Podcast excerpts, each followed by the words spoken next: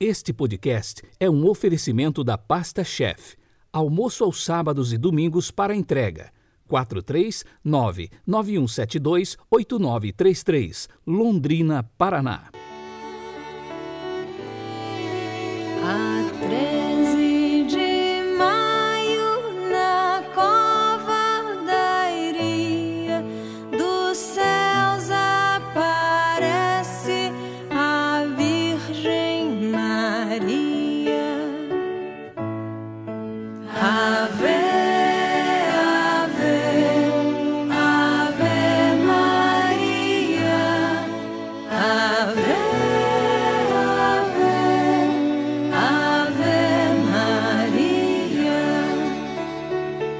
Iniciamos este nosso podcast em comemoração a Nossa Senhora de Fátima.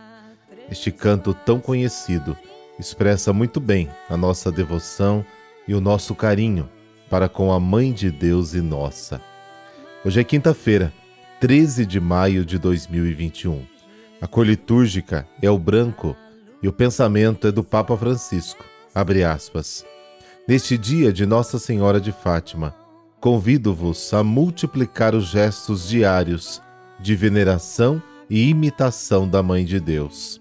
Confia-lhe tudo o que sois, tudo o que tendes, e assim conseguireis ser um instrumento da misericórdia e ternura de Deus para com os vossos familiares, vizinhos e amigos. Fecha aspas.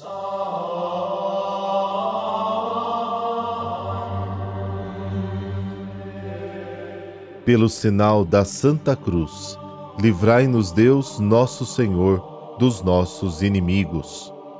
Deus de infinita bondade, que nos destes a mãe do vosso Filho como nossa mãe, concedei-nos que, seguindo os seus ensinamentos e com espírito de verdadeira penitência e oração, trabalhemos generosamente pela salvação do mundo e pela dilatação do reino de Cristo.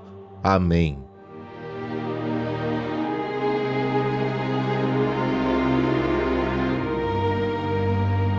João, capítulo 16, versículos de 16 a 20. Naquele tempo disse Jesus aos seus discípulos: Pouco tempo ainda e já não me vereis. E outra vez, pouco tempo e me vereis de novo. Alguns dos seus discípulos disseram então entre si: O que significa? O que ele está dizendo? Pouco tempo e não me vereis, e outra vez pouco tempo e me vereis de novo, e eu vou para junto do Pai? Diziam, pois, o que significa este pouco tempo? Não entendemos o que ele quer dizer. Jesus compreendeu que eles queriam interrogá-lo, então disse-lhes: Estais discutindo entre vós porque eu disse pouco tempo e já não me vereis, e outra vez pouco tempo e me vereis? Em verdade, em verdade vos digo: vós chorareis e vos lamentareis, mas o mundo se alegrará, vós ficareis tristes, mas a vossa tristeza se transformará em alegria. Palavra da salvação. Glória a vós, Senhor.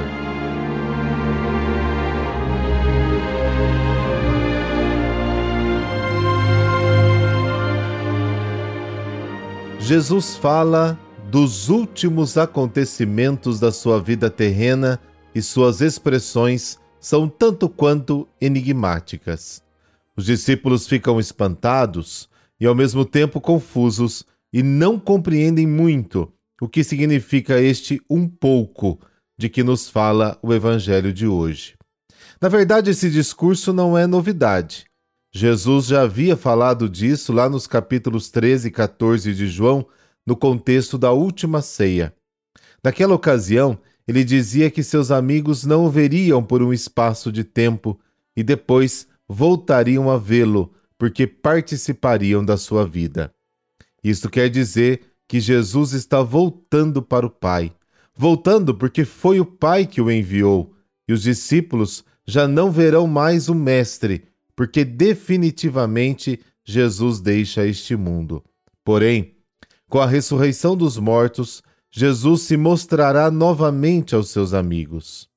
A paixão e morte de Cristo causou, é claro, choro e a tristeza no coração dos discípulos, e ao mesmo tempo a satisfação e o júbilo dos seus adversários.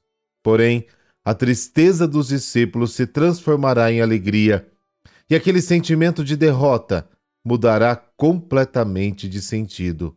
O ressuscitado traz a marca dos pregos, mas também as marcas da vitória.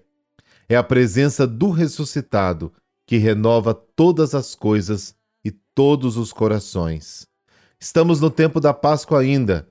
Será que o nosso coração sente esta alegria pascal? A Virgem de Fátima pedia muito aos pastorinhos da Cova da Iria que o mundo se convertesse. Já passou da hora da gente ouvir este apelo, não acha?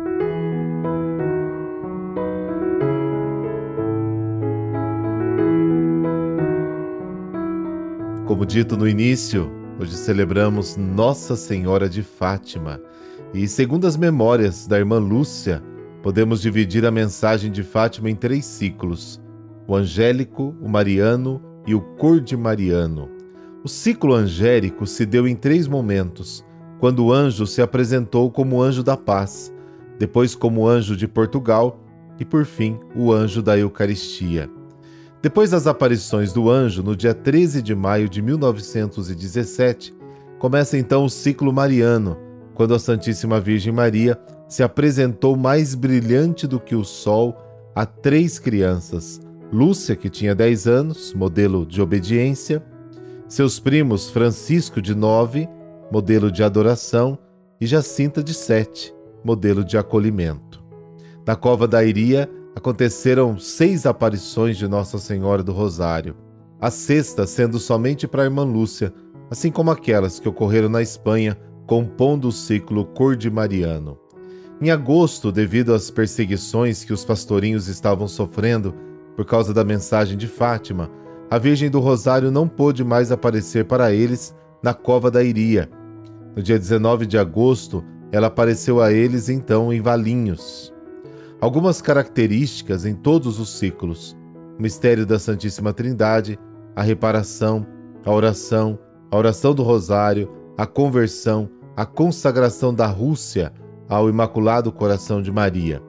Enfim, por intermédio dos pastorinhos, a Virgem de Fátima nos convoca à vivência do Evangelho, centralizado no mistério da Eucaristia. A mensagem de Fátima está a serviço da boa nova de nosso Senhor Jesus Cristo. A Virgem Maria nos convida para vivermos a graça e a misericórdia. A mensagem de Fátima é dirigida ao mundo, por isso lá é o altar do mundo.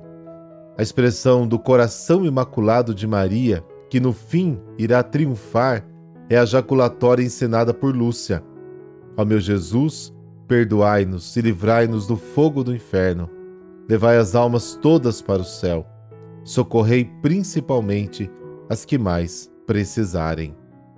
Por intercessão de Nossa Senhora de Fátima, dessa bênção de Deus Todo-Poderoso, Pai, Filho, Espírito Santo. Amém. Uma boa quinta-feira para você.